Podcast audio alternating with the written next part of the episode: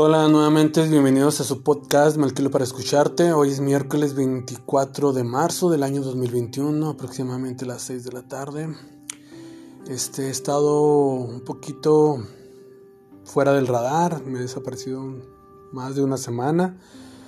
Este, aprovechando y disfrutando las bendiciones de la ley de manifestación, la ley de, de atracción. Este, tuve también ya mi cirugía, ya, ya estoy ahorita en rehabilitación, estoy ahorita estoy reposando mi herida, estoy reposando la, la, operación, fue algo este simple pero delicada, lo cual debo guardar reposo, no moverme lo más que pueda, entonces traté de apartarme un poco, este disfrutar lo que me está pasando, este amarlo, agradecer y este traerles un podcast totalmente diferente, siempre y cuando siga siendo relacionado a mi historia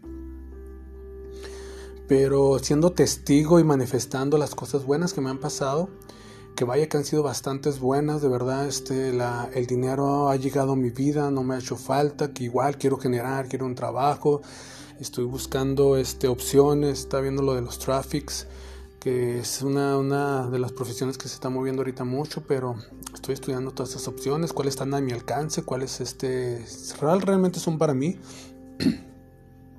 ha estado Jenny conmigo, me ha apoyado muchísimo, este, no somos nada, ella me dice que no me ilusione, pero está conmigo, me está apoyando, me ha cuidado, este, la veo que está a gusto en esta casa nuevamente.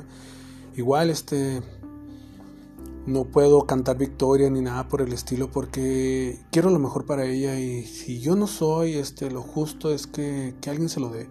Yo ahorita estoy en una transición en la cual estoy trabajando marchas forzadas, donde estoy realmente trabajando conmigo mismo, cambiando todos mis defectos, mirando mis antepasados, viendo qué errores cometieron y verme en ellos para yo cambiar todo eso que en cierta manera me ha dado la vida que no merezco, porque no merezco esta vida, yo merezco una vida de abundancia como tú, como yo, como todos, pero para tener esa vida de abundancia, para disfrutar, para amar a una mujer, amar a tus hijos, amar a tus padres, amar la riqueza que llega, que se manifiesta, sacando todo pensamiento de austeridad, de, de, carencia, porque lo tienes que sacar primero de tu cabeza para que llegue todas esas cosas que quieres.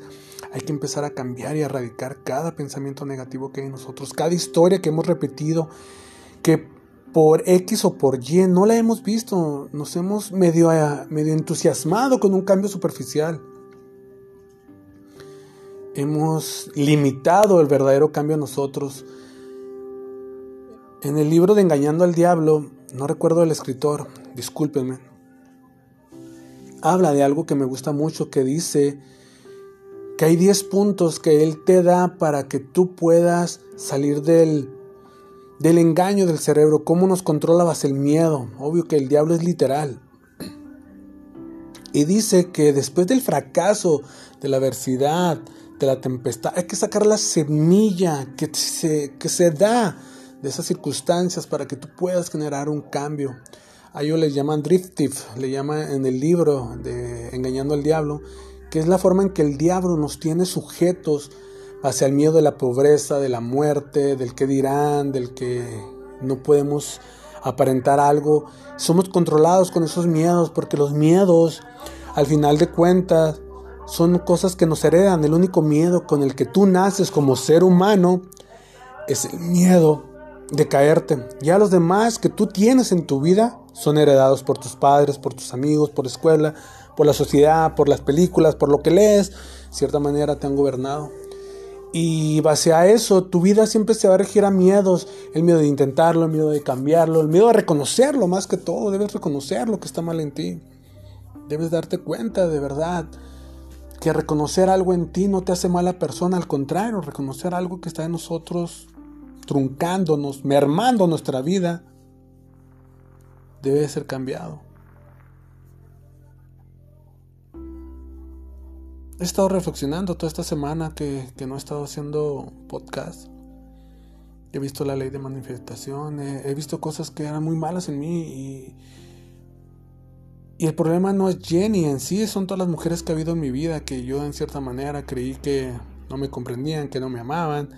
Y era yo el que no las comprendía, el que no las amaba, el que yo esperaba recibir en vez de dar, creyendo que siempre estaba dando y desafortunadamente amigos no damos, Siempre estamos como a la asadona, ¿qué puedo sacar yo? Pregúntatele cuántas veces esa persona que amas has lastimado, llámese padre, amigo, hermano, ya sabes que siempre te voy a mencionar en todos los canales que, que, que, que impartimos el amor y que lo recibimos. ¿Cuántas veces solo hemos pedido y no hemos dado? No hemos comprendido.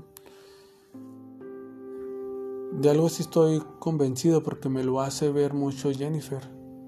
Ella no cree en mí y, con justa razón, y yo le digo que no crea que de en adelante voy a trabajar con mis hechos.